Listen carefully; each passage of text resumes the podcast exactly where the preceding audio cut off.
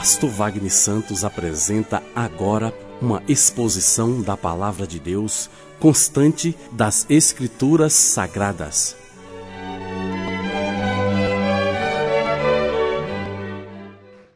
Nós cantamos esse louvor tão lindo, que é uma passagem na vida de Abraão, quando Abraão está incerto sobre o seu futuro, acha que a sua descendência vai terminar na terra, achava que o seu servo Eliezer, que aparece lá em Gênesis 15, seria o descendente, e Deus manda Abraão sair da sua tenda, olhar os céus, contar as estrelas e falar: Olha a sua descendência, está aqui a descendência de Abraão. Vocês fazem parte da descendência de Abraão. Amém? Eu queria convidar os irmãos a abrirem as suas espadas, a palavra de Deus que não volta vazia, no livro de Gênesis, capítulo 24. É um capítulo longo. Gênesis 24. Uma esposa para Isaac. Abraão já era velho, de idade bem avançada. O Senhor em tudo o abençoara. Disse ele ao servo mais velho de sua casa, que era o responsável, por tudo quanto tinha. Põe a mão debaixo da minha coxa e jure pelo Senhor, o Deus dos céus e o Deus da terra, que você não vai buscar mulher para o meu filho entre as filhas dos cananeus, no meio dos quais estou vivendo, mas irá à minha terra e buscará entre os meus parentes uma mulher para o meu filho Isaque. O servo lhe perguntou: E se a mulher não quiser vir comigo para esta terra? Devo então levar teu filho de volta à terra de onde tu vieste? Cuidado, disse Abraão, não deixe meu filho voltar para lá. O Senhor, o Deus dos céus, que me tirou da casa do meu pai e da minha terra natal e que me prometeu sob juramento que a minha descendência daria esta terra, enviará o seu anjo adiante de você, para que de lá traga uma mulher para o meu filho. Se a mulher não quiser vir, você estará livre do juramento, mas não leve o meu filho de volta para lá. Então o servo pôs a mão debaixo da coxa de Abraão, seu senhor, e jurou cumprir aquela palavra. O servo partiu, com dez camelos do seu senhor, levando também do que o seu senhor tinha de melhor. Partiu para a Mesopotâmia, em direção à cidade onde Naor tinha morado. Naor era o pai de Abraão. A cidade era Ur, na Mesopotâmia. Ao cair da tarde, quando as mulheres costumam sair para buscar água, ele fez os camelos se ajoelharem junto ao poço que ficava fora da cidade. Então orou: Senhor, Deus do meu senhor Abraão, dá-me neste dia bom êxito e seja bondoso com meu senhor Abraão. Como vês, estou aqui ao lado dessa fonte. As jovens do povo dessa cidade estão vindo tirar água. Concede que a jovem, a quem eu disser, por favor, inclina o seu cântaro, dá-me de beber, e ela me responder, bebe, também darei água, aos teus camelos, seja essa a que escolheste para teu servo Isaque. Saberei assim que foste bondoso com meu senhor. Antes que ele terminasse de orar, surgiu Rebeca, filha de Betuel, filho de Milca, mulher de Naor, irmão de Abraão, trazendo no ombro seu cântaro. A jovem era muito bonita e virgem. Nenhum homem tivera relações com ela. Rebeca desceu à fonte, encheu seu cântaro e voltou. O servo apressou-se ao encontro dela e disse: Por favor, dá-me um pouco de água do seu cântaro. Beba, meu senhor, disse ela, e tirou rapidamente dos ombros o cântaro e o serviu. Depois que lhe deu de beber, disse: Tirarei água também para os seus camelos até saciá-los. Assim ela esvaziou depressa o seu cântaro no bebedouro e correu de volta ao poço para tirar mais água para todos os camelos. Sem dizer nada, o homem a observava atentamente para saber se o Senhor tinha ou não coroado de êxito a sua missão. Quando os camelos acabaram de beber, o homem deu à jovem um pendente de ouro de seis gramas, duas pulseiras de ouro de cento e vinte gramas, e perguntou: De quem você é filha? Diga-me, por favor, se há lugar na casa do seu pai para eu e meus companheiros passarmos a noite. Sou filha de Betuel, filho de Milca, deu a Naor, respondeu ela. E acrescentou: Temos bastante palha, forragem temos lugar para vocês passarem a noite. Então o homem curvou-se em adoração ao Senhor, dizendo: Bendito seja o Senhor, Deus do meu senhor Abraão, que não retirou a sua bondade e sua fidelidade do meu senhor. Quanto a mim, o Senhor me conduziu na jornada até a casa dos parentes do meu senhor. A jovem correu para casa, contou tudo para a família de sua mãe. Rebeca tinha um irmão chamado Labão, e ele saiu apressado à fonte para conhecer o homem, pois tinha visto o pendente e as pulseiras no braço da sua irmã, e ouvira Rebeca contar o que o homem lhe dissera. Saiu, pois, e foi encontrá-lo, parado junto à fonte, ao lado dos camelos, e disse: Venha, bendito do Senhor. Por que vai ficar aí fora? Já arrumei a casa e um lugar para os camelos. Assim o homem dirigiu-se à casa e os camelos foram descarregados. Deram palha e forragem aos camelos e água ao homem e aos que estavam com ele para lavarem os pés. Depois lhe trouxeram comida. Mas ele disse: Não comerei enquanto não disser o que eu tenho para dizer. Disse Labão: Fale. E ele disse: Sou servo de Abraão. O Senhor o abençoou muito e ele se tornou muito rico. Deu-lhe ovelhas e bois, prata e ouro, servos e servas camelos, jumentos. Sara, a mulher do meu senhor, na velhice, lhe deu um filho, que é o herdeiro de tudo o que Abraão possui. E o meu senhor me fez jurar, dizendo: Você não vai buscar mulher para o meu filho entre as filhas dos cananeus, em cujas terras estou vivendo, mas irá a família de meu pai, o meu próprio clã, buscar uma mulher para o meu filho. Então perguntei ao meu senhor: E se a mulher não quiser me acompanhar? Ele respondeu: O Senhor, a quem tenho servido, enviará seu anjo com você e coroará de êxito a sua missão, para que você traga para meu filho uma mulher do meu próprio clã, da família de meu pai. Quando chegar aos meus parentes, você estará livre do juramento se eles se recusarem a entregá-la a você. Só então você estará livre do juramento. Hoje cheguei à fonte ó, e disse: Ó Senhor, Deus do meu senhor Abraão, se assim desejares, dá êxito à missão que fui incumbido Aqui estou em pé diante desta fonte. Se uma moça vier tirar água, eu lhe disser, por favor, dê-me de beber um pouco do seu cântaro. E ela me responder, bebe, também darei água aos seus camelos. Seja essa a que o Senhor escolheu para o filho do meu Senhor. Antes de terminar de orar, em meu coração surgiu Rebeca com cântaro ao ombro. Dirigiu-se à fonte, tirou a água e eu lhe disse: Por favor, me dê de beber. Ela se apressou a tirar o cântaro do ombro e disse: Bebe. Também darei água aos teus camelos. Eu bebi e ela deu de beber também aos camelos. Depois perguntei: De quem você é filha? Ela respondeu: De Betuel, filho de Naor e Milca. Então coloquei o pendente em seu nariz e as pulseiras em seus braços. Curvei-me em adoração Senhor. Bendisse ao Senhor, Deus do meu senhor Abraão, que me guiou pelo caminho certo para buscar o filho dela, a neta do irmão do meu senhor. Agora, se quiserem mostrar fidelidade e bondade ao meu Senhor, digam-me. E se não quiserem, digam-me também, para que eu decida o que fazer. Labão e Betuel responderam: Isto vem do Senhor. Nada lhe podemos dizer, nem a favor nem contra. Aqui está Rebeca. Leve-a com você e que ela se torne a mulher do filho do seu Senhor, como disse o Senhor. Quando o servo de Abraão, Abraão ouviu o que disseram, curvou-se até o chão diante do Senhor. Então o servo deu joias de ouro e de prata, vestidos a Rebeca, deu também presentes valiosos ao irmão dela e à sua mãe. Depois ele e os homens que o acompanhavam comeram, beberam e passaram a noite. Ao se levantarem na manhã seguinte, ele disse: Deixe-me voltar ao meu senhor. Mas o irmão e a mãe dela responderam: Não, deixe a jovem ficar uns dez dias conosco, então você poderá partir. Mas ele disse: Não me detenham. Agora que o Senhor coroou de êxito a minha missão, vamos despedir-nos e voltarei ao meu Senhor. Então lhe disseram: Vamos chamar a jovem e ver o que ela diz. Chamaram Rebeca e lhe perguntaram: Você quer ir com esse homem? Sim, quero. Despediram-se, pois, de sua irmã Rebeca, de sua ama, do servo de Abraão e dos que o acompanhavam, e abençoaram Rebeca, dizendo: Que você cresça, nossa irmã, até ser milhares de milhares e que a sua descendência conquiste a cidade dos seus inimigos. Então Rebeca e suas servas se aprontaram, montaram seus camelos e partiram com o homem, e assim o servo partiu levando Rebeca. Isaac tinha voltado de Beer Laí Roi, pois habitava no Neguebe. Certa tarde saiu ao campo para meditar. Ao erguer os olhos, viu que se aproximavam camelos. Rebeca também ergueu os olhos e viu Isaac ela desceu do camelo e perguntou ao servo: Quem é aquele homem que vem pelo, pelo campo ao nosso encontro? É meu senhor, respondeu o servo.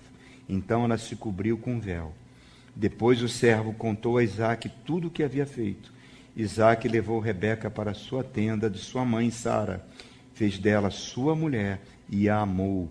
Assim Isaac foi consolado após a morte da sua mãe. História de amor belíssima. Amém? Você pode orar por mim, querido? Pode estender a sua mão, por favor. Paizinho amado, que história bela, Pai. Essa história que está nas Escrituras Sagradas mostre princípios de vida para nós hoje, nessa noite. Fala com a tua igreja, ensina a tua igreja, Pai. Usa-me como teu instrumento. Eu te suplico, em nome de Jesus. Amém. Dá um abraço no seu irmão que está na frente e que está atrás. Está à frente e está atrás. Dá um abraço, fala uma palavra boa e pode sentar. Amados, o título da mensagem é Estruturando o Nosso Futuro. Amém? O título da mensagem é Estruturando o Nosso Futuro. Amém? Queridos, olha só, eu preguei essa mensagem há sete anos atrás. Só que eu usei esse texto, mas a mensagem era totalmente diferente. Isso mostra a riqueza da Bíblia né, para nós. A Bíblia é tão rica que quando você volta no texto, você aprende coisas novas, novas lições. Então aqui nós estamos trazendo uma nova lição, uma nova visão sobre esse texto. Reparem que a nossa querida irmã abriu o culto lendo o Salmo 90, que é o único salmo que Moisés escreveu na Bíblia.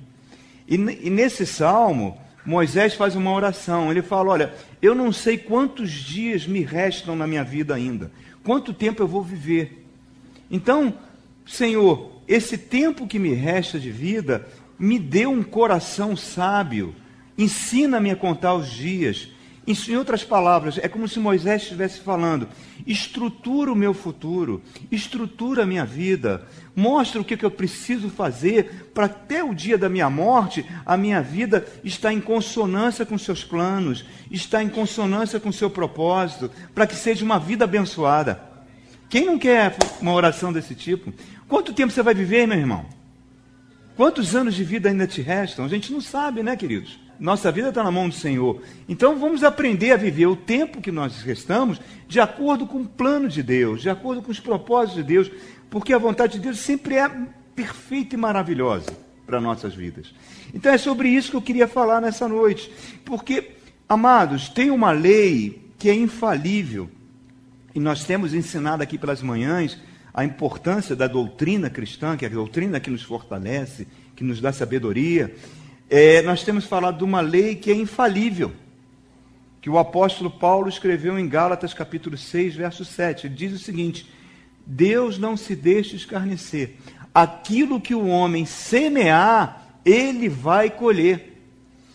Então, se a gente semear coisas boas hoje, nós vamos colher coisas maravilhosas no futuro. Se nós não semearmos coisas boas hoje, nós vamos colher coisas ruins no futuro. Então nós precisamos estruturar a nossa vida. Por exemplo, se você vai levantar um prédio, quanto mais fundo você cava, quanto mais profundo for as fundações, maior esse prédio pode ser. Se você coloca fundações rasas, o prédio não pode ter um tamanho muito grande, senão pode acontecer o que aconteceu com esse prédio lá em São Paulo. Que um mero curto-circuito, quer dizer, três, Ligar um micro-ondas, uma geladeira e uma televisão numa única tomada foi suficiente para destruir um prédio inteiro. Então, se a gente não estrutura a nossa vida em certos fundamentos, em certos pilares, em certos alicerces, a gente pode ter uma vida vazia, a gente pode estar bloqueando o futuro dos nossos descendentes, a gente pode estar fechando portas, e é sobre isso que eu queria falar nessa noite. Qual é o contexto dessa história? Abraão está idoso, 120 anos. Não houve até esse momento da vida de Abraão nenhum ser humano que foi plenamente abençoado como Abraão. Abraão foi abençoado espiritualmente e materialmente. Você pode falar, não, mas espera aí, pastor, os patriarcas, Matusalém, é, Noé, O próprio Enoque foi arrebatado para o céu. Sim, foram homens abençoados. Tiveram uma comunhão intensa com Deus. Mas essa comunhão intensa, somada com riquezas materiais, só Abraão. Só a partir da vida de Abraão. E essa canção que nós cantamos aqui é um momento da vida de Abraão que ele está com medo sobre o seu futuro, ele não tem descendentes, ele só tem esse servo aqui, que não aparece o nome dele aqui, mas aparece no capítulo 15 o nome dele, é Eliezer, o Damasceno. Ele acha que todos os bens vão passar para Eliezer e Deus fala para ele: sai da tua tenda, olha as estrelas, conta as estrelas, essa será a sua descendência. E diz que Abraão, mesmo sem ter filhos, mesmo sendo idoso, com 70 anos, menos, mesmo Sara, sua esposa, não mais ovular, era uma anciã, ele creu. E a Bíblia diz que isso foi imputado como justiça. E ele vai se tornar o pai da fé. E o apóstolo Paulo vai fazer uma interpretação disso em Gálatas capítulo 3, quando ele diz que, ele, que todas as nações serão abençoadas por Abraão e que nós somos os filhos de Abraão pela fé. Olha que coisa rica, irmãos. Então ele está vendo tudo isso maravilhoso, só que ele começa a ficar preocupado porque o seu filho era um solteirão, um homem de 40 anos que ainda não tinha casado. E ele falou: se ele fizer um mau casamento, se ele casar com uma mulher aqui de Canaã, que tem essa cultura de Canaã, se ele juntar com essa mulher, a vida dele pode ir para trás. E as promessas que Deus tem sobre a vida dele podem ficar comprometidas. Olha como é sério isso, irmãos. Olha como é sério. E aí ele então traça uma, digamos assim, um plano para que isso não aconteça, que é o texto que nós acabamos de ler. Esse texto, na outra ocasião, eu preguei de uma outra maneira, eu dei um enfoque maior ao casamento. Agora eu vou dar um enfoque sobre os pilares, os alicerces que nós podemos construir no nosso futuro. Eu tiro desse texto pelo menos sete alicerces, sete pilares. O primeiro pilar que eu vejo aqui nesse texto, que eu acho maravilhoso, você pode ler o verso 1 de novo comigo? Era velho, de idade bem avançada, e o Senhor abençoara em tudo. Deus chama Abraão da sua terra e fala: anda comigo e ser perfeito. E nessa caminhada de Deus com Abraão, Abraão foi sendo transformado. O caráter de Abraão foi sendo transformado. Uma coisa fantástica, maravilhosa. Então, Abraão vai se tornando uma pessoa amiga de Deus. Então, o primeiro pilar que eu vejo aqui é: coloque Deus em primeiro lugar na sua vida. Em outras palavras, é o que Jesus fala: buscai o reino de Deus em primeiro lugar nas suas vidas. Agora, só que, queridos, tem um pequeno detalhe. A Bíblia diz que se você ama a Deus, que você diz que ama a Deus, que você não vê, mas o seu relacionamento com seu irmão que você está vendo não é marcado pelo amor, você é uma pessoa mentirosa. E aí nós temos ensinado isso aqui pela manhã. É o braço da cruz. O braço vertical ponta para Deus. É o reino de Deus. Eu recebo pela fé do Pai das luzes, eu recebo pela fé tudo de bom para mim. Mas a minha vida não será completa se eu não tiver o outro braço da cruz, que é o meu relacionamento com meu irmão, com meu semelhante. Quando eu amo o meu semelhante e amo a Deus, as duas coisas fazem que a minha vida seja plenamente abençoada. E o que, que é buscar o reino de Deus em primeiro lugar, irmãos? É colocar todos os seus dons, todos os seus talentos em função desse reino, em prol desse reino. Você pode dizer assim: olha, eu tenho uma vida de oração, ótimo. Ah, eu tenho uma vida de leitura da palavra, ótimo. Eu venho aos cultos, ótimo. Mas aonde está o serviço?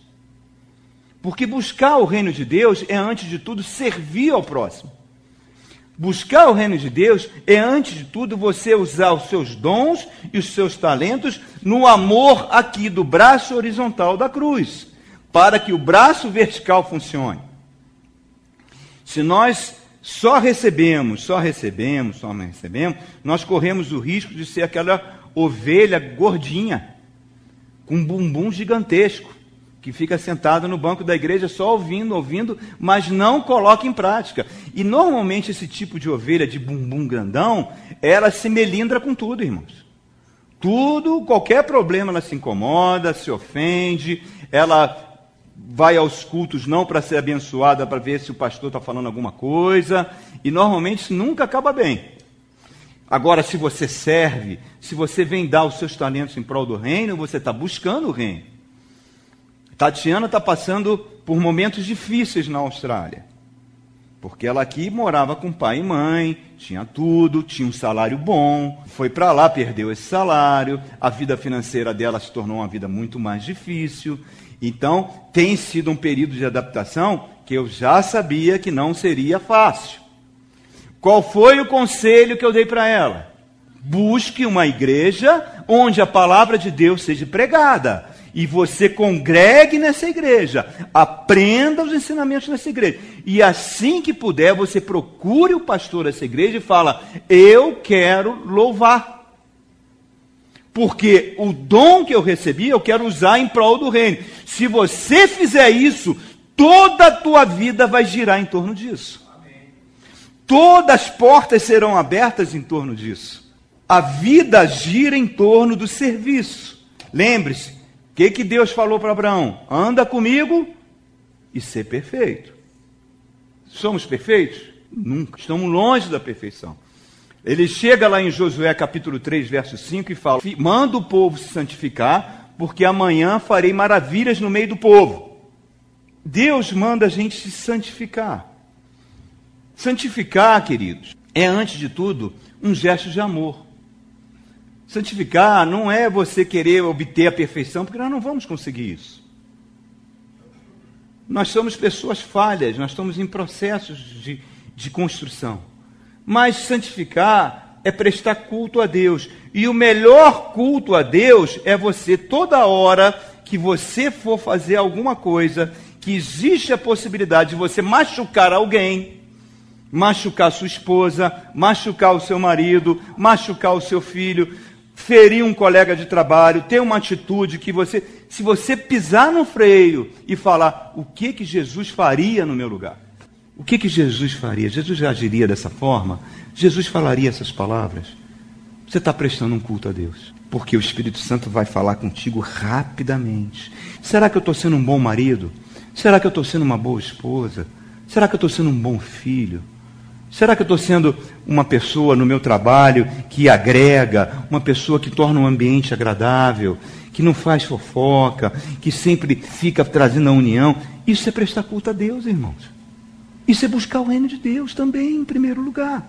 Isso é você mostrar Jesus Cristo, porque quando você ama, você está prestando um culto a Deus. Então, o primeiro pilar, irmãos, primeiro pilar, Deus ocupar o lugar central na sua vida. E quando Ele ocupar o lugar central na sua vida, você ter toda a condição de amar o próximo. Esse é o primeiro pilar. O segundo pilar, consequência desse, Vamos ler de novo alguns versos aqui, irmãos, por favor. Vamos ler de novo o verso 3. Jure pelo Senhor, o Deus dos céus, da terra, que não buscará mulher para o meu filho entre as filhas dos cananeus, no meio dos quais estou vivendo. Mas você vai à minha terra buscar entre os meus parentes uma mulher para o meu filho Isaque. O servo perguntou: Mas se essa mulher não quiser ver comigo, como é que eu vou fazer? Leva o seu filho para lá? Ele, cuidado, não deixe o meu filho voltar para lá. O Senhor, o Deus dos céus, que me tirou da casa do meu pai e da minha terra natal, me prometeu sob juramento que a minha descendência daria essa terra. E vai enviar o anjo adiante de você para que de lá traga mulher para o meu filho. Reparem isso aqui, irmãos. O qual é o segundo pilar? Abraão está confiando uma missão extremamente importante, delicada, ao servo dele, que é um homem de Deus. Porque se esse servo trouxesse a mulher errada, tudo poderia desandar. Então, qual é a lição que eu tiro? Qual o pilar que eu posso estruturar meu futuro? É você e eu aprendermos a investir em relacionamento com pessoas de Deus. Pessoas que têm o caráter transformado por Deus. Isso é básico, irmãos. Se Isaac casasse com a mulher errada, desandaria. Um casamento errado atrasa a vida, atrasa as promessas. Todos os casamentos têm crises, todos os casamentos passam por problemas, todos os casamentos têm momentos que são muito difíceis. Isso faz parte da vida. São pessoas diferentes, que têm bagagens de vidas diferentes, que vão viver juntas. Não é algo fácil, não é algo simples. Mas o amor faz quando um cede em função do outro, a vida vai sendo construída. A própria Bíblia fala isso em Provérbios, que a mulher sábia edifica o seu lar, a tola com a sua própria mão destrói. Lá em 2 Coríntios capítulo 6, verso 14, diz que a gente não deve se colocar num jugo desigual com o incrédulo. Se você vai casar com uma pessoa, vai entregar a sua vida a uma pessoa que não tem nenhum relacionamento com Deus e não quer ter, você corre o risco de colher muito sofrimento, irmãos. Muitos sofrimentos, muitos problemas. Quando você está servindo ao Senhor, quando você coloca Deus em primeiro lugar, quando você tem essa conexão de servir ao próximo, você recebe uma sabedoria de Deus para todas as coisas. O que, que Abraão falou? Vai, que o anjo vai na frente, vai te mostrar tudo. A Bíblia fala lá no livro de Hebreus que os anjos são espíritos ministradores que ajudam, que servem aqueles que vão herdar a salvação. Quem é que vai herdar a salvação aqui, irmãos? Então, os anjos do Senhor amam servir você. Nessa capacidade que a gente tem de se relacionar com pessoas, nós temos que ter muito cuidado em nos relacionarmos com pessoas santas, com pessoas tementes a Deus, pessoas que têm o caráter transformado por Deus. Às vezes, não é para você não deixar de se relacionar com as pessoas do mundo, não é isso. Paulo mesmo fala que isso é, isso é impossível. Mas você tem que ter certo cuidado, porque muitas vezes algumas pessoas, até dentro das próprias igrejas, acontece isso. Pessoas que às vezes são extremamente agradáveis, normalmente têm um, um ótimo papo, são boas companhias assim para se divertir, mas às vezes por tem tanta falha de caráter que ela pode ser um perigo para a sua vida. Precisamos ficar muito atento aos relacionamentos.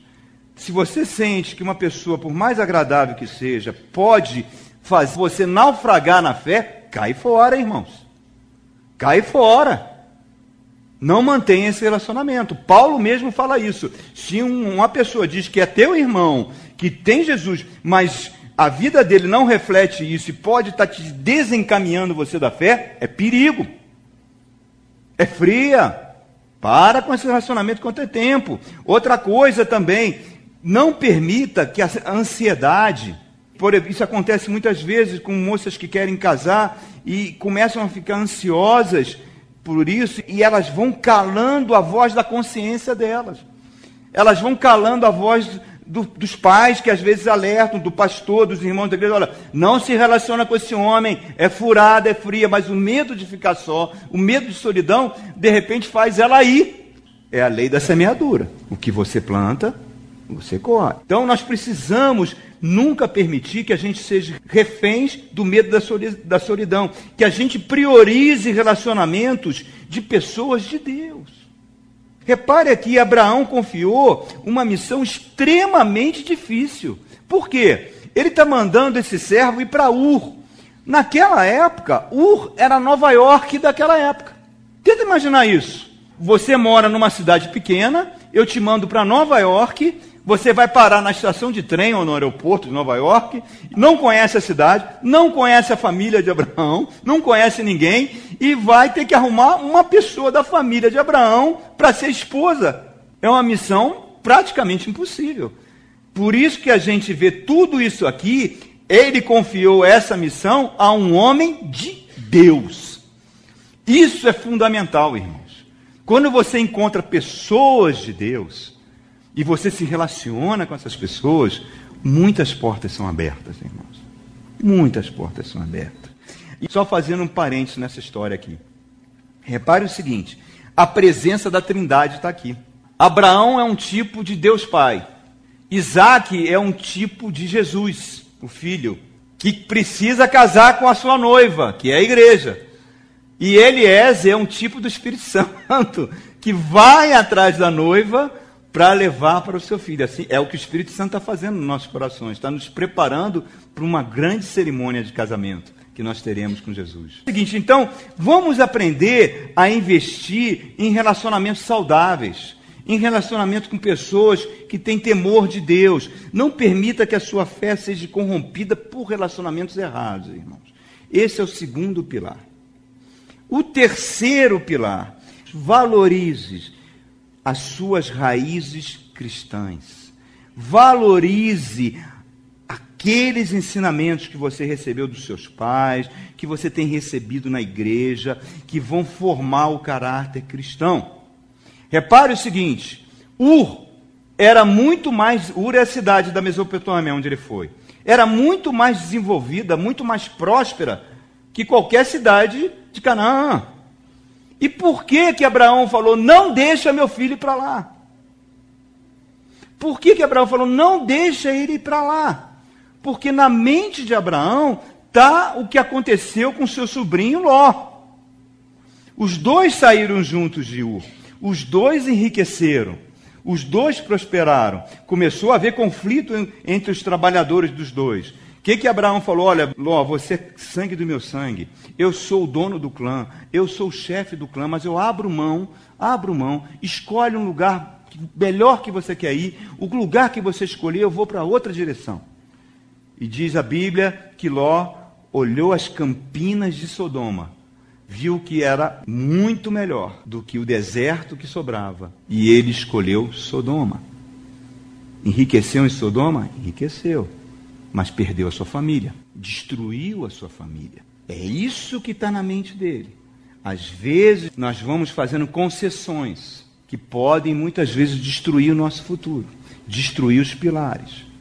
Por causa de um melhor salário, por causa de uma sociedade que pode dar mais dinheiro, nós podemos começar a violentar princípios do reino de Deus.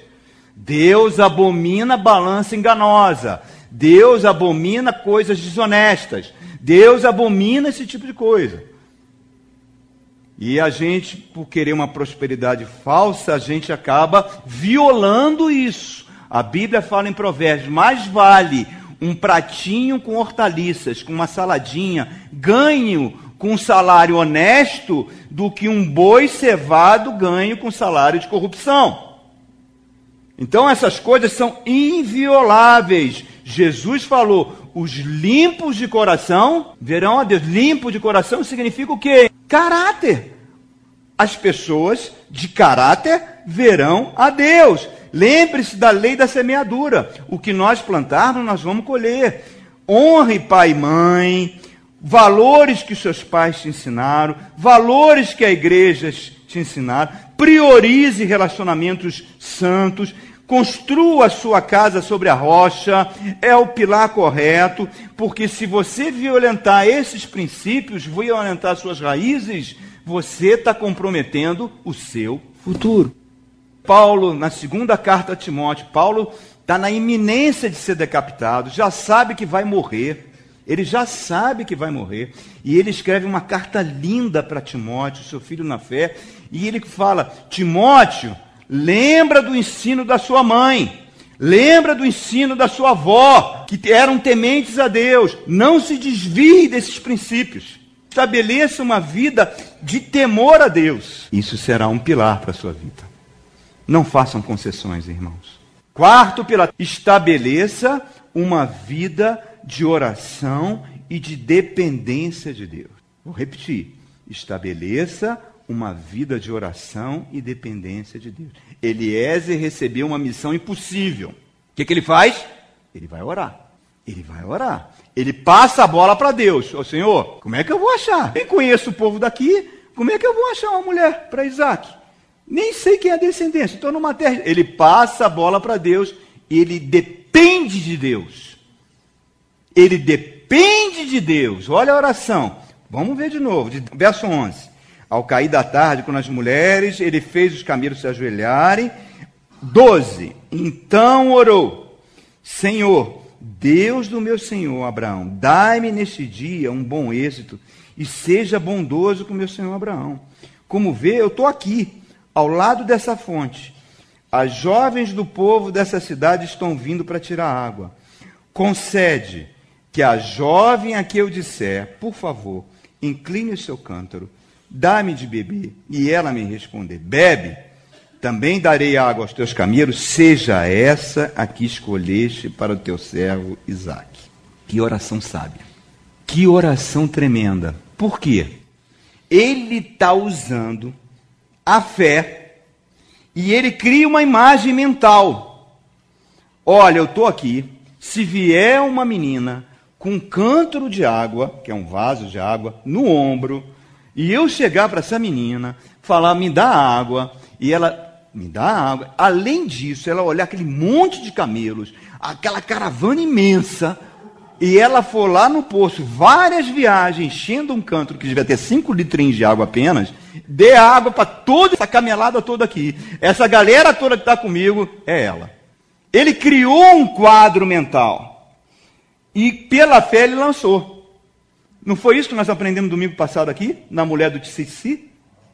Se eu tocar no Tissisi, que é a borla que Jesus usava, eu ficarei curada. Por quê? Isso é uma promessa de Deus. O meu justo viverá pela fé. E a fé é a certeza das coisas que se, se esperam e a convicção de fatos que você não está vendo. Mas ele cria na sua imaginação que pela fé ele conseguiria isso. Isso é a chave, irmãos. Isso é a chave para muitas coisas. A fé não é algo vago. A fé não é algo subjetivo, não, a fé é algo objetivo. É algo que você aplica para trazer do mundo do espírito para o teu mundo físico. É você se enxergar como você hoje gostaria de ser. Quando eu estava na Marinha, o salário da Marinha era um salário, é um salário pequeno. Eu queria ser professor da UNB. Eu vim para cá servir, estava chegando a época de passar para a reserva eu comecei a almejar o plano de ser professor da UNB. Eu falei, eu vou fazer um doutorado, vou fazer um pós-doutorado e vou tentar o concurso para professor da UNB. Sabe o que eu fazia, irmãos? Eu pegava o meu carro, eu rodava a UNB toda e ficava dizendo: Eu vou ser professor aqui. Eu vou ser professor aqui. Deus vai abrir essa porta para mim. Eu me via dando aula. Sabe quanto tempo levou disso até a conclusão? Seis anos. Sabe quantas vezes eu fui reprovado nos concursos? Cinco. Na sexta eu entrei. Eu me via com os olhos da fé aquilo acontecendo. Foi isso que ele estava vendo. Ele está vendo. Ele está pedindo um sinal. A jovem que chegar e apresentar o seu canto. Só que, irmãos, nós estamos aqui na antiga aliança. Você hoje está na nova aliança. E na nova aliança você não precisa pedir sinal a Deus. Porque o Espírito Santo habita dentro de você. E ele que cria as circunstâncias. A Bíblia diz que o Espírito nos ajuda até a orar. Que a gente não sabe nem orar como convém. Que o Espírito sonda a mente de Deus para saber qual o propósito de Deus e coloca na sua mente aquilo que você tem que fazer. Então você já é impulsionado pelo Espírito, caso você permita. De repente você é tão cabeça dura que o Espírito fala contigo e você não dá a mínima. Ele é o maior sinal. Quando você ora de acordo com a vontade de Deus, meu irmão, hum, impossível não dar certo. E reparem que quando ele acabou de orar, o que Deus faz é tão bom, tão perfeito. Quando Rebeca chega, olha só, por favor, verso 15 e 16. Antes que ele terminasse de orar, surgiu Rebeca a jovem era muito bonita, virgem. Nenhum homem teve relações com ela. Rebeca desceu à fonte, encheu seu canto e voltou. Tudo que Deus faz é muito melhor do que a gente pede, meu irmão. O apóstolo Paulo fala no capítulo 3 de Efésios que ele é poderoso para fazer infinitamente muito mais do que pedimos ou pensamos. O que, que eu tenho que fazer? Eu tenho que estabelecer uma vida de oração. O problema é que a gente ora, não tem fé e puxa de volta.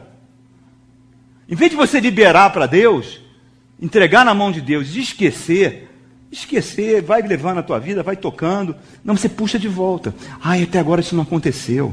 Ah, eu vou falar então com fulano, eu vou falar com aquele cicrano, eu vou fazer isso, vou fazer aquilo. Irmão, não haja assim, não puxa de volta não. Entrega para o pai, irmãos.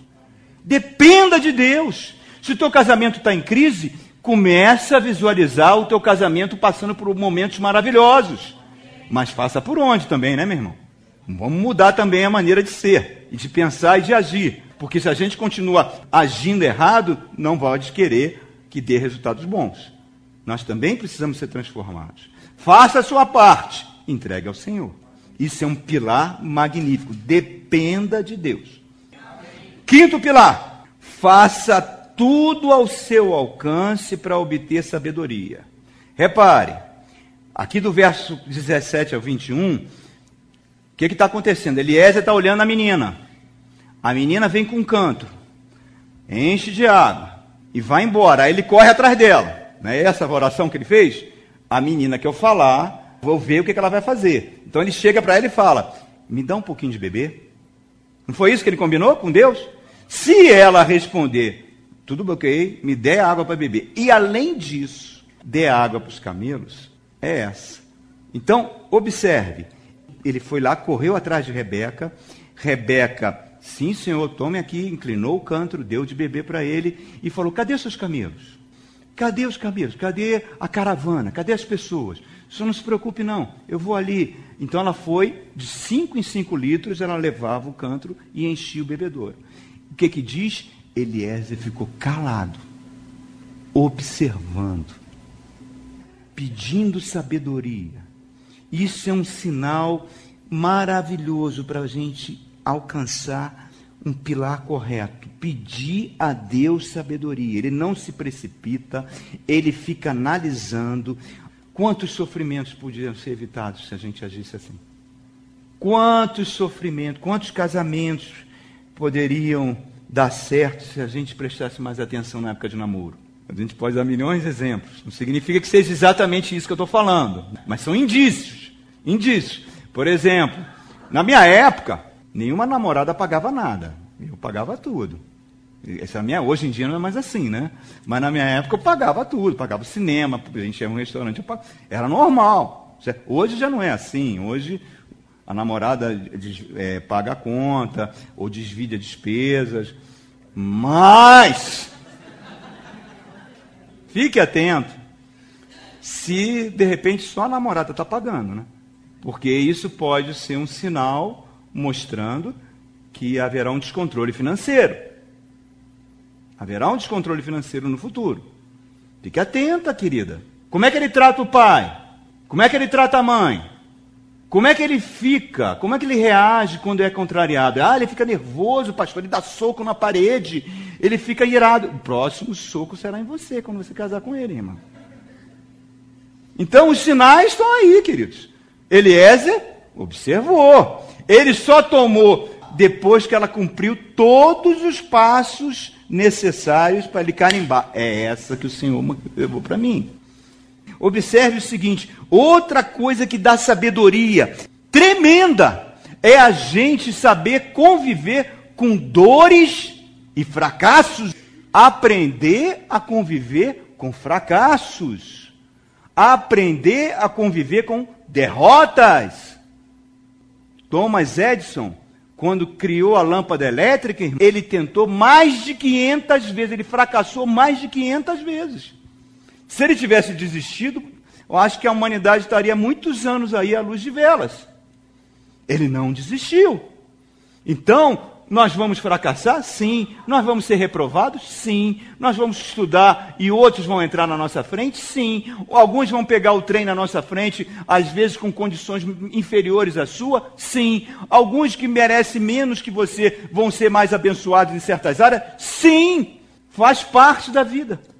Aprenda com isso e cresça com isso, irmão. Cresça com isso. Aprenda com as dores. Aprenda com os sofrimentos. Paulo chega para Timóteo e fala: lá nessa segunda carta, sabe que vai ser decapitado, irmãos. Ele sabe que vai ser decapitado. Ele fala: todo mundo me abandonou. Eu estou sozinho aqui, Timóteo. Eu estou só. Mas olha só, sofre comigo como um bom soldado de Cristo. Vamos sofrer juntos. Vamos aprender a sofrer juntos. Meu Deus, se eu convidasse o apóstolo Paulo para pregar nas igrejas hoje, iam chamar de herético. Isso é heresia. Por quê? Porque hoje tu vem para Jesus, pare de sofrer. O sofrimento faz parte, é inerente à condição humana. Não temos como fugir disso. Se o apóstolo Paulo passasse de carro, aqui como ele indo aí em direção a Águas Claras, Itaguatinga, visse aquelas faixas imensas, venha para o culto da vitória. Ele ia, não, gente, vamos tirar essa placa aí, vamos vir para o culto de aprender a sofrer. Vamos aprender para que você fique com a casca grossa, para que a vida bater em você, ó, bateu, bateu, você não cai. Ali a Vitória ali, ó, tô olhando para ela de cabelo branco. Essa semana estava na UTI, seu João. Tá aí, ó. Isso é aprender a sofrer. Você acha que é legal ficar numa UTI doente? Tá aí, ó. Pode bater, é casca grossa, irmãos. Aprendeu, a vida ensinou. A vida ensina. Vamos aprender a ser assim, irmãos. A geração que está aí não pode ser contrariada em nada. Não pode sentir uma dor. Não para de ter suicídios. Não sabe lidar com dor, não sabe lidar com sofrimento. Médicos cometendo suicídio, esses caras que são os novos gurus e sacerdotes de muito crente. São os rivotrios que botam debaixo da língua. Vamos aprender com as decepções. Vamos aprender a ficar tristes, irmãos. Tristeza não mata ninguém. Porque podem bater em você, bate, vão bater, bater, bater, bater, mas tem uma hora que bater cansa. Já viu luta de MMA? Eu não, eu não gosto disso, mas já viu? O cara fica batendo, batendo, batendo, o outro vai resistindo, vai apanhando, vai apanhando, mas tem a hora que o cara cansa de bater. Ai, quando ele para de bater, irmãos. O apóstolo Paulo está convidando a gente. Vamos fazer um culto do sofrimento aqui?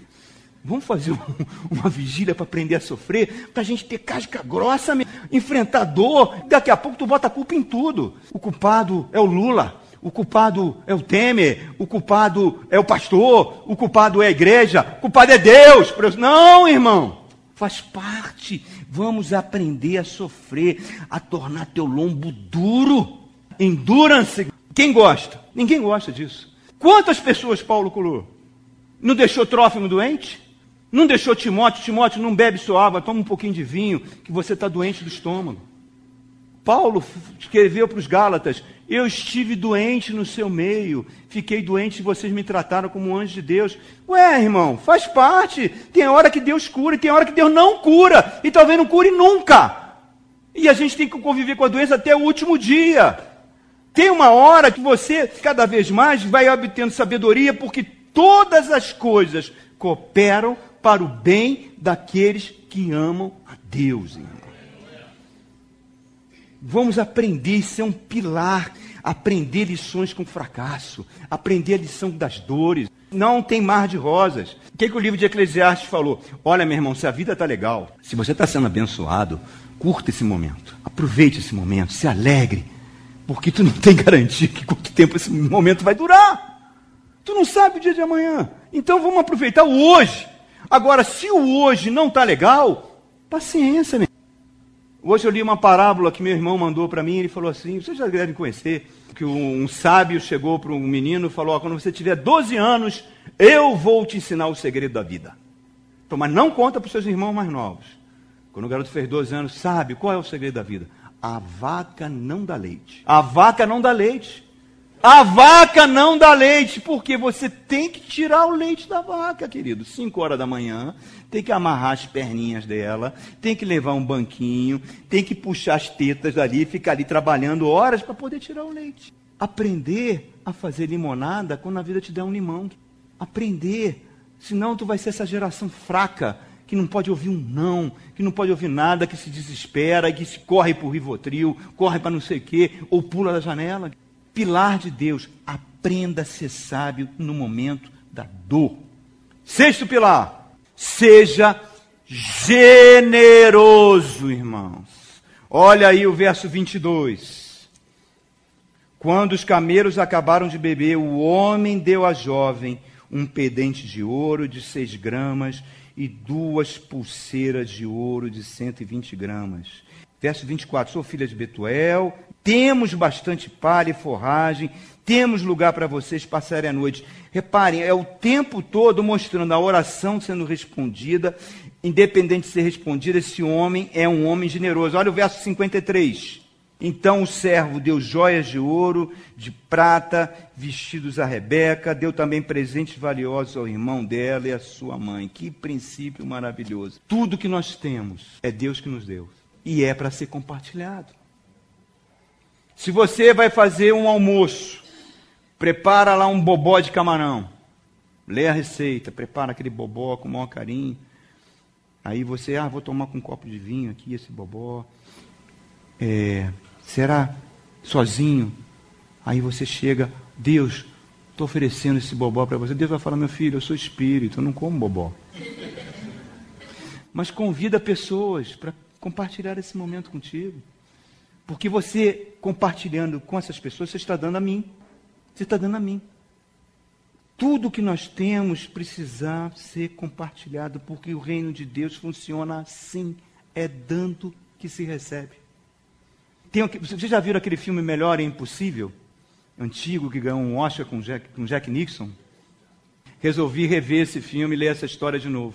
Nesse filme Melhor é Impossível, Jack Nixon faz um, um cara extremamente desagradável. Rico, ele é rico, mas é um cara desagradável, grosseiro, mal educado, mal, homofóbico, tudo de ruim tem naquele cara. Cheio de mania, cheio de toque. E esse cara ganha muito dinheiro porque ele escreve sobre o amor. ele escreve livros sobre o amor. E tem um vizinho que é gay, e ele pega o cachorrinho desse vizinho, maltrata o cachorrinho, maltrata o vizinho. Mas vão acontecendo várias coisas no filme e ele é obrigado a cuidar do cachorrinho, do, do vizinho. O homossexual sofre um ataque de três rapazes, completamente. Ele chama o cara para dentro da casa dele, cuida do cara lá. A garçonete que ele maltratava, ele manda fazer um tratamento, contrato médico mais caro para cuidar de uma doença que o filho dela tinha. Em suma, o filme vai mostrando como ele vai melhorando como pessoa, como ele vai melhorando como ser humano à medida que ele é generoso. Porque a generosidade faz isso, irmãos. À medida que você dá, você vai abrindo portas. Repare, aqui era uma missão impossível. Uma missão impossível. Ele foi, abriu portas. Às vezes você nem sabe quem você está abençoando. Mas dê, dê sempre. Seja generoso, irmãos. Tinha uma irmã que uma vez me contou um testemunho passou com o carro para o mercado e viu uma família, uma mãe com quatro crianças. E aquilo incomodou crianças ali numa situação precária. E ela foi no mercado e estava fazendo as compras do mês. E o Espírito Santo incomodou ela. Faça uma compra e leve para aquela senhora lá com os filhos. Achou estranho, mas ela sentiu aquela vontade, aquele desejo. Ela foi lá, fez umas compras e levou para aquela família que estava lá. A mulher chorou, agradeceu, recebeu. Quando ela estava saindo, ela olhou para as crianças, tinha um menininho. E Deus falou: Esse será o meu pastor daqui a um tempo. Você não sabe quem você vai abençoar, irmãos. Você não sabe. Seja sempre generoso.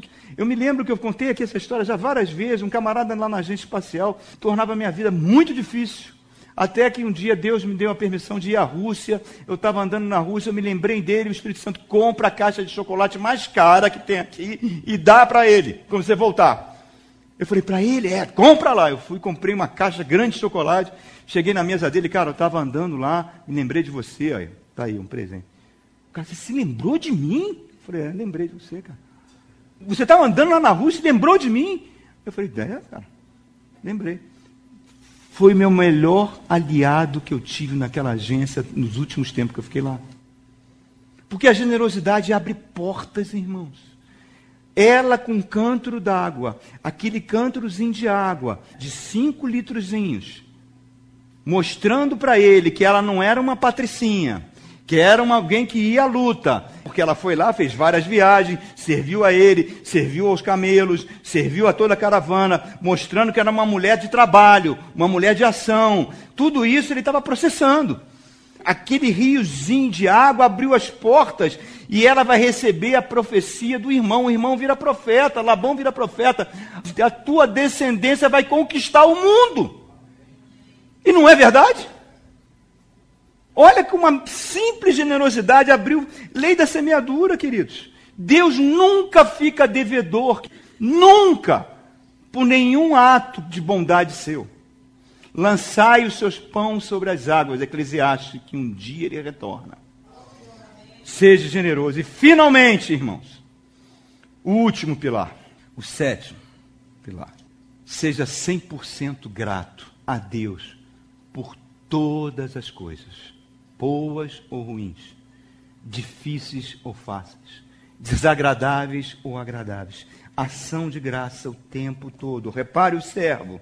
Olha aqui Eliezer, verso 26. Então o homem curvou-se em adoração ao Senhor, dizendo: Bendito seja o Senhor Deus do Senhor de Abraão. Repare, o tempo todo ele está agradecendo.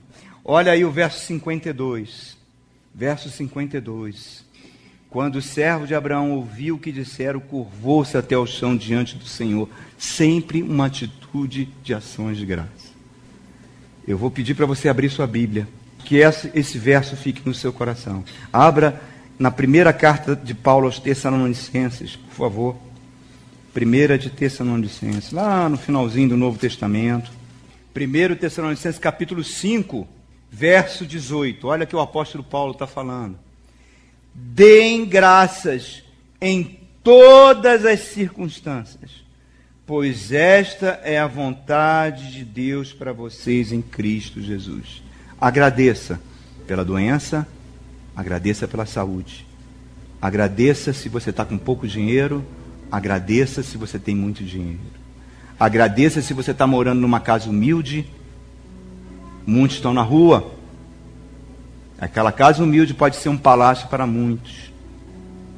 Agradeça por você estar aqui hoje. Você podia estar numa UTI. Quando eu fui visitar o seu João, eu vi quantas pessoas estão numa UTI. Que que, que elas não dariam? Pessoas com muito dinheiro, inclusive. O que, que elas não dariam para estar aqui sentada? Agradeça. Efésios capítulo 5, recua algumas páginas. Efésios 5, verso 20. Olha que o apóstolo Paulo fala: dando graças constantemente a Deus Pai por todas as coisas, em nome do nosso Senhor Jesus Cristo. Vá umas páginas à frente, umazinha só, em Filipenses capítulo 4. A gratidão vai fortalecer você nas adversidades, irmãos. A gratidão vai te dar forças para encarar o dia mal. A gratidão vai te dar força para vencer uma depressão.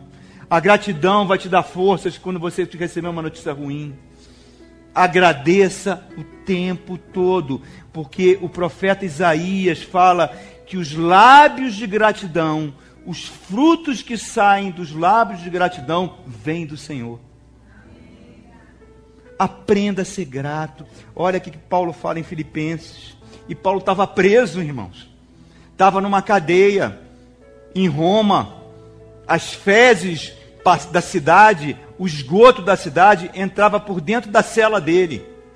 E ele escreveu, Filipenses 4, versos 6 a 7, ele fala assim, ó: Não andem ansiosos por coisa alguma, mas em tudo, pela oração, por súplicas e com ações de graça apresentem seus pedidos a Deus. Quer dizer, você já apresenta o pedido a Deus já agradecendo. Senhor, obrigado porque eu sei que eu vou conseguir isso lá na frente. Obrigado porque tu está cuidando de mim. Obrigado, mesmo que eu não seja curado. Obrigado porque tu cuidas de mim. Porque as chuvas de bênção, meu irmão, Deus manda. Mas quando você é ingrato, é como se você abrisse um guarda-chuva e a chuva da bênção não te alcança, irmão. Quando a gente é ingrato, a gente coloca um céu de bronze nas nossas orações, meu irmão. A ação de graça vai te curar de síndromes, que estão tão comum, tão comum, tantos jovens tendo síndrome de pânico, síndrome disso, síndrome daquilo, tão comum. Mas quando você é grato, agradece por tudo. Ah, queridos, que coisa maravilhosa.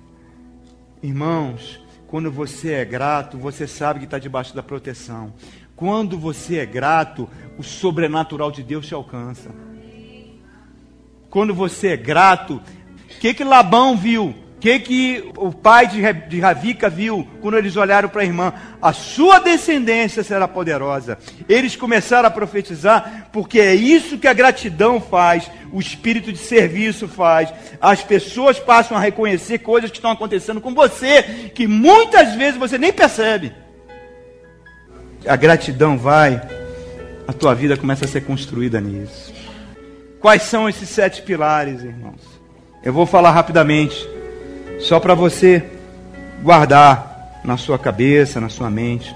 Invista no seu relacionamento com Deus e com o seu próximo. Aprenda a amar a Deus sobre todas as coisas e amar o próximo. O próximo está dentro de casa. Segundo, invista em, em pessoas que tenham um relacionamento bom com Deus. Relacionamento santo com Deus. Terceiro pilar, valorize as suas raízes cristãs. Valorize o que você tem aprendido do Evangelho. Dê valor a isso. Não negocie esses valores por dinheiro, por posição, por prestígio, por poder, porque tudo isso é lixo perto do conhecimento de Cristo, irmão. Quarto pilar. Estabeleça uma vida de oração, de dependência de Deus em todas as coisas. Quinto pilar, faça tudo o que tiver ao seu alcance para obter sabedoria. Observe, observe. E se o sofrimento vem, se o fracasso vem, aprenda com eles. Sexto pilar, seja generoso. Seja uma pessoa generosa. Porque você pode estar abençoando príncipes e princesas de Deus. Deus quer te usar Deus quer te usar para abençoar o povo dele, irmãos. E o último pilar: todas as coisas que acontecerem com você, seja grato. Isso é andar com Deus. Abraão, sai da tua terra. Abraão, deixa a tua família. Vem para um lugar que eu vou te mostrar. Anda comigo e ser perfeito. Vamos aprender a andar com Abraão. Vamos aprender